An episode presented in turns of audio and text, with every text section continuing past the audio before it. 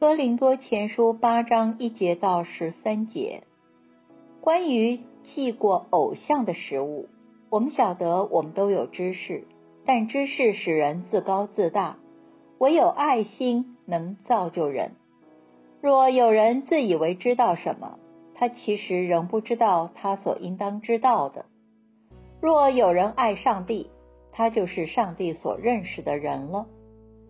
关于吃祭过偶像的食物，我们知道偶像在世上算不得什么，也知道上帝只有一位，没有别的。虽然在天上或地上有许多所谓的神明，就如他们中间有许多的神明、许多的主，但是我们只有一位上帝，就是父，万物都出于他，我们也归于他，并只有一位主。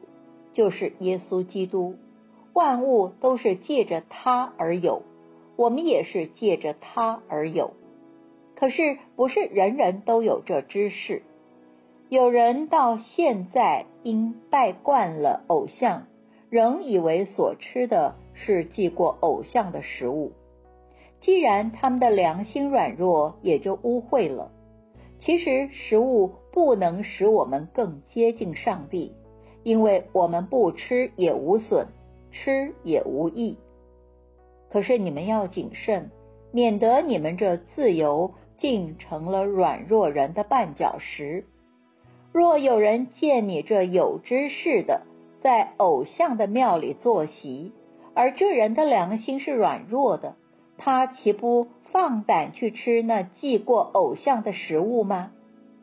因此，基督为他死的那软弱弟兄，也就因你的知识沉沦了。你们这样得罪弟兄，伤了他们软弱的良心，就是得罪基督。所以，食物若使我的弟兄跌倒，我就永远不吃肉，免得使我的弟兄跌倒了。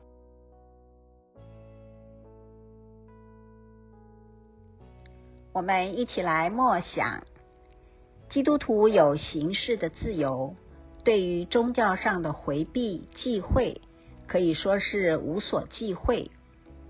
但是这也是有限制的。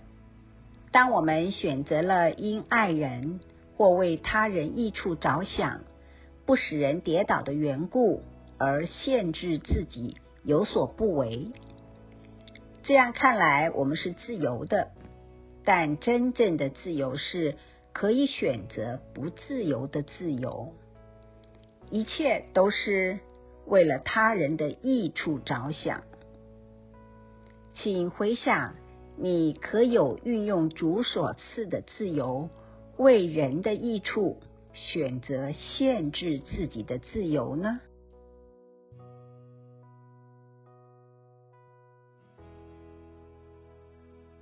请默祷并专注默想以下经文，留意经文中有哪一个词、哪一句话特别感触你的心灵，请就此领悟，以祈祷回应，并建议将心得记下。哥林多前书八章十三节，所以食物若使我的弟兄跌倒。我就永远不吃肉，免得使我的弟兄跌倒了。